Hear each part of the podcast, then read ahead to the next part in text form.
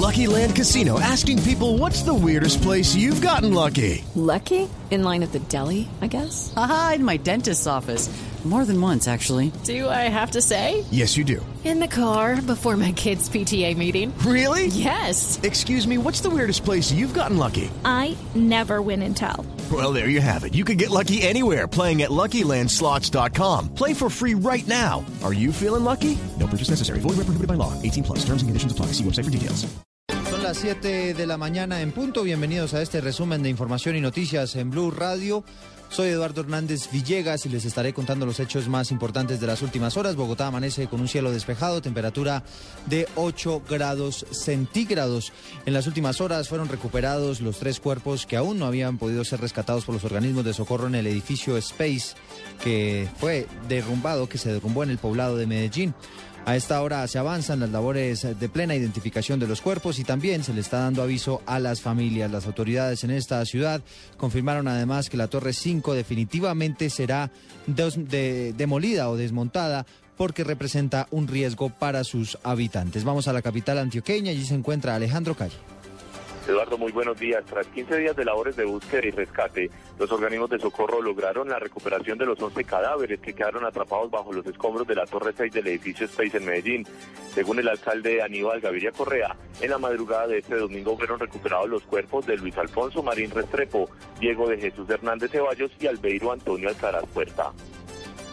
A las 2 y 20, 2 y 25 de la mañana. Se ha hecho ya la recuperación de los tres últimas personas desaparecidas. Han sido informadas ya las familias y mm, se está haciendo la identificación específica de cada uno de ellos. El mandatario local aseguró que el martes la constructora CDO deberá presentar la propuesta definitiva para el desmonte de la Torre 5, proceso que podría tardar hasta cuatro meses. Ese desmonte se haría posterior al aseguramiento definitivo en un transcurso muy posiblemente de cuatro meses para desmontar los diez últimos pisos con el uso de grúas y de maquinaria especializada para el tema. Los pisos siguientes ya podrían desmontarse con labores de equipo humano. Gaviria Correa felicitó a los cerca de 250 socorristas que participaron en estas labores y destacó que pese a los riesgos de seguridad en la zona, no se presentaron accidentes. Desde la capital antioqueña, Alejandro Calle, Blue Radio. Alejandro, antes de que se vaya, eh, ¿qué exactamente es lo que se va a definir en este comité que se va a reunir a partir de las 11 de la mañana? Sí, Eduardo, los organismos locales, los organismos de socorro locales de Medellín y Antioquia se reunirán con la Dirección Nacional de Gestión de Riesgo a eso de las 12 del mediodía. Allí definirán el procedimiento de la, eh, la- el retiro total de los escombros que permanecen allí de la Torre 6 y posteriormente el procedimiento para definir cuáles son las condiciones de seguridad para realizar el desmonte total de la Torre 5 allí en este complejo habitacional. Sí, y las familias, digamos, que están habitando Torre 5 y las otras torres, eh, ¿permanecen aún allí o, o permanecen evacuadas? No, Eduardo, eh, toda la totalidad de las torres fueron evacuadas ya hace algunos días. Ellos están eh, ya residiendo en, en otras unidades habitacionales y se está a la espera de un estudio que está realizando la Universidad Nacional. Primero para definir el estado de la torre 1, 2, 3 y 4 para verificar si son habitables, pero eh, ya está definido que la torre 5 es inhabitable y se va a realizar el procedimiento, pero por ahora los residentes no están habitando allí y están en otros sitios de la ciudad.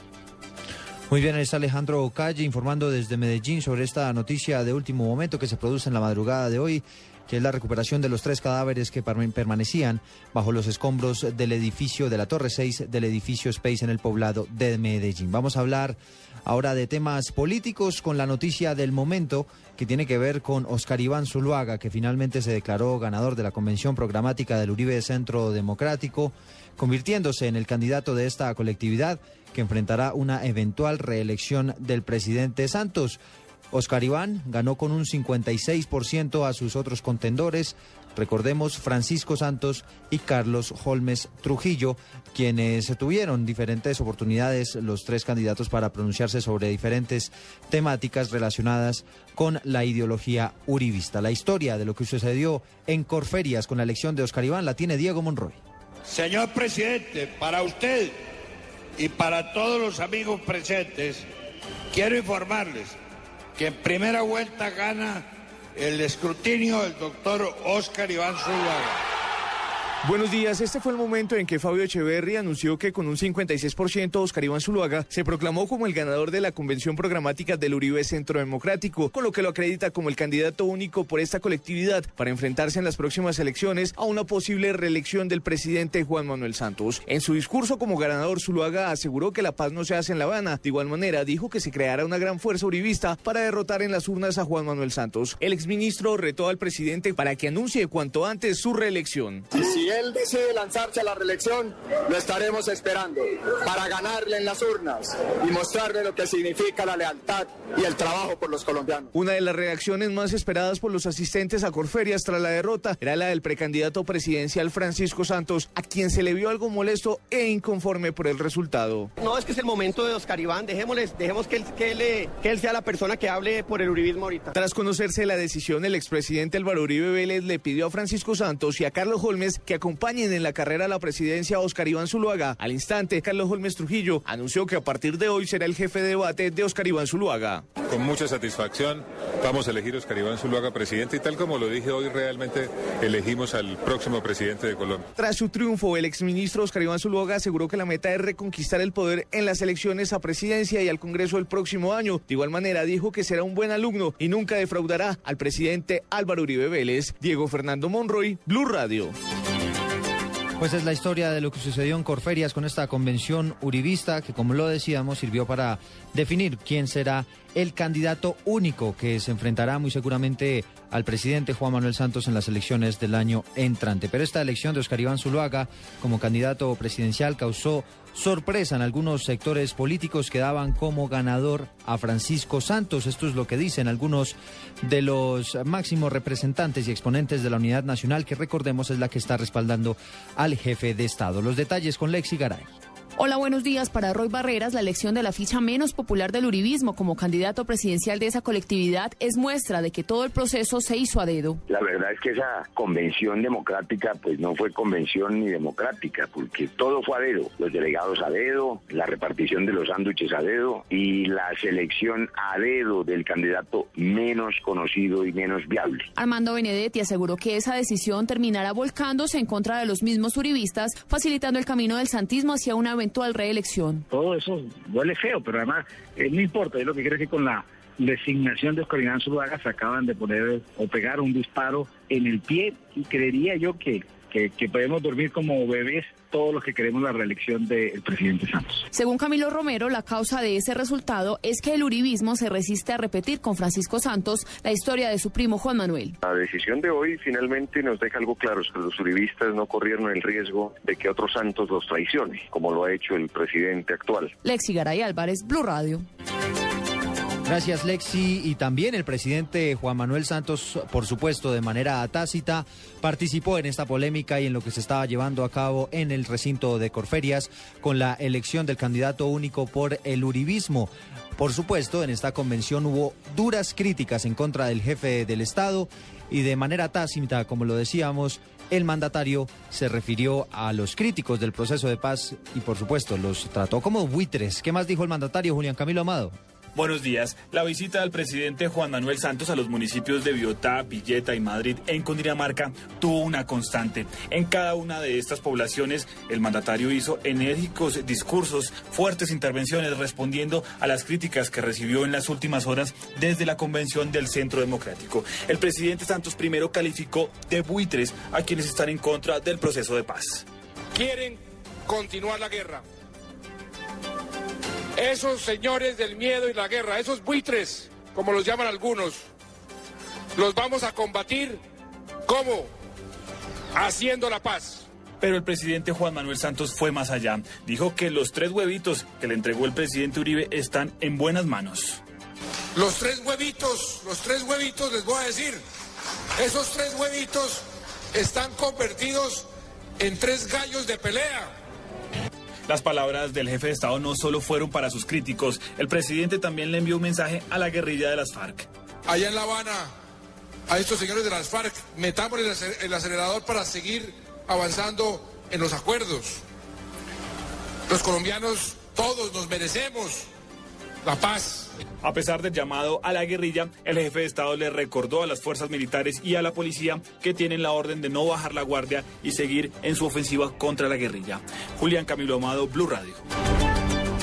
Son las 7 de la mañana y 12 minutos, pues son los pronunciamientos muy duros, muchos de ellos contra la oposición que hizo Juan Manuel Santos durante su correría por los municipios de Biotá, Madrid y Villeta en el departamento de Cundinamarca. Vamos a dejar a un lado los temas políticos para contarles que un accidente de tránsito en las últimas horas en el departamento de Cau del Córdoba cobró la vida de cinco personas, entre ellas dos menores de edad. ¿Qué fue lo que pasó, Iván Dúa?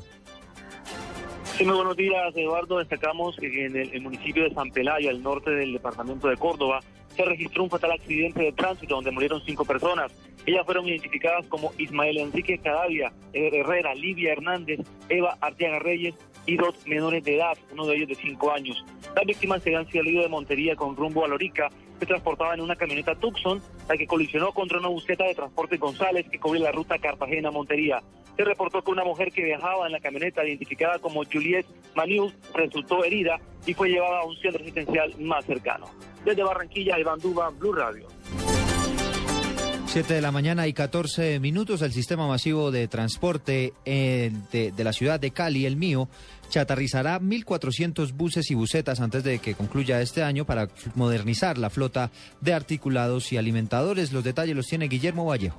El presidente de Metrocali, Luis Fernando Sandoval, anunció que ese proceso se logrará gracias a recursos frescos que por 130 mil millones de pesos llegarán al sistema al concluir noviembre. Digamos que el escenario es mucho más positivo que de pronto hace un par de meses. Los principales operadores han sido refinanciados por el sector financiero y eso le ha permitido liberar recursos importantes que estaban destinando al pago de capital e intereses. Había una crisis eh, coyuntural, eh, no estructural. El mío en Cali aspira a movilizar diariamente 900 mil pasajeros para lograr el punto de equilibrio y oxigenar económicamente a los cuatro operadores que lo integran. Guillermo Vallejo, Blue Radio Cali.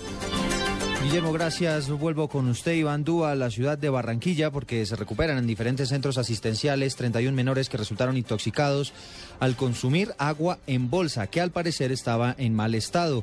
Las autoridades de esa ciudad han decomisado 3.732 de estas bolsas que estaban siendo comercializadas en un parque de esta ciudad. ¿Qué detalles se conocen, Iván? Una gran emergencia se presentó en el sector del Parque Metropolitano, frente al Estadio Roberto Meléndez de Barranquilla, donde 31 menores de Policía Cívica Juvenil resultaron afectados por beber agua contaminada mientras practicaban una ceremonia de graduación. Orlando Pérez, testigo del hecho, narró que vivieron los niños. Que el agua lo sentían como gasolina, que sabía gasolina, las manos les picaban. Janet Hernández, madre de una menor afectada, hizo un llamado a las autoridades para que estén atentos a los productos que se comercializan en el sector para la hidratación de los niños. Si van a hidratar los niños, que no sea de vendedores ambulantes, sino que entre los mismos padres ayudemos para que seamos nosotros los que abastezamos del líquido a los niños. De acuerdo con el parte médico, los menores remitidos ya se encuentran estables. Sin embargo, dos de ellos que presentaron complicaciones están bajo observación médica en la clínica Adelita de Char. Desde Barranquilla, Iván Duba, Blue Radio. Gracias, Iván. 7 de la mañana y 16 minutos. Se están presentando congestiones en algunos sectores de la capital del país por cuenta de la presentación del ECAES por cientos de universitarios que deberán presentar este examen de Estado, por supuesto, como requisito para graduarse y también para medir sus conocimientos. En el norte de la capital del país se están registrando algunas dificultades, al igual que en el sur de la capital de la República. Les estaremos, por supuesto, entregando información oportuna sobre este tema. Vamos a hablar de noticias internacionales porque hace algunos minutos abrieron las urnas en Argentina por las elecciones parlamentarias que se adelantan en ese país. Julián Calderón. Eduardo, buenos días. Más de 30 millones 500 mil argentinos están llamados hoy a las más de 90 mil urnas que entre las 8 de la mañana y las 6 de la tarde estarán abiertas en todo este país para las elecciones con las que se pretende renovar la mitad de las curules de la Cámara de Diputados y un tercio del Senado. Los argentinos, entre ellos 38 mil residentes en el extranjero, deben elegir a quienes desde diciembre próximo asumirán 127 curules en la Cámara de Diputados y 24 en el Senado. De esta forma también se adelantan comicios en algunos distritos como Buenos Aires y las provincias también de Buenos Aires, Jujuy, Formosa, Chaco, Catamarca, Santiago del Estero, La Rioja, Mendoza y San Luis para elección de cargos cargos legislativos provinciales. 92 mil hombres de la fuerza pública y 43 mil fiscales voluntarios, junto con 50 mil delegados de los partidos políticos, vigilan el desarrollo de los comicios. Julián Calderón, Blue Radio. Gracias, Julián. Seguimos hablando de noticias internacionales porque el presidente de Ecuador, Rafael Correa, emprendió una gira por Europa buscando afianzar relaciones comerciales con países como Rusia, Bielorrusia y Francia. Los detalles los tiene Miguel Garzón. El presidente de Ecuador, Rafael Correa, partió hacia Rusia, donde la próxima semana se reunirá con el presidente Vladimir Putin para estrechar relaciones comerciales en varias esferas, entre ellas la energética. En esta gira europea, que está prevista hasta el próximo 8 de noviembre, el mandatario ecuatoriano también visitará Bielorrusia, donde participará en un foro de comercio e inversiones. Luego viajará a París para reunirse con algunos políticos galos, así como para participar en actividades de carácter cultural. En estos tres países, el gobernante tiene previsto reunirse con las comunidades de migrantes ecuatorianos. Miguel Garzón, Blue Radio. Y vamos a finalizar este resumen de noticias en esta mañana de domingo con deportes, porque Sebastián Vettel del equipo Red Bull se coronó campeón de la Fórmula 1 tras ganar en el Gran Premio de la India. Julián Calderón. El alemán Sebastián Vettel ganó su cuarto título mundial de Fórmula 1 al llevarse el Gran Premio de la India hoy en Nueva Delhi. Vettel, que salió desde la pole position, dominó la carrera de principio a fin, ganando el 36 Gran Premio de su carrera en toda la Fórmula 1, 10 de ellos en esta temporada y el sexto en forma consecutiva, luego de iniciar esta serie de victorias con el eh, Gran Premio Spa de Bélgica en agosto. En la carrera de hoy, Nico Rosberg, también alemán y el equipo Mercedes, y el francés Romain Grosjean de Lotus quedaron en segundo y tercer lugar. El título de hoy se suma a los obtenidos antes en 2010, 2011 y 2012, con lo que se completan cuatro años seguidos de hegemonía alemana en la categoría reina del automovilismo. Por su parte, el español Fernando Alonso de la escudería Ferrari terminó en la undécima posición y a tres carreras para el final del campeonato. Cuando faltan eh, por correr las pistas de Abu Dhabi, Estados Unidos y Brasil, Vettel tiene 115 puntos sobre el español, una diferencia insuperable. Julián Calderón, Blue Radio. Contundente victoria entonces de Sebastián Vettel en la Fórmula 1. Hasta aquí llegamos con este resumen de información y noticias cuando son las 7 de la mañana, 19 minutos. Los invito a que continúen en compañía de Blue Jeans.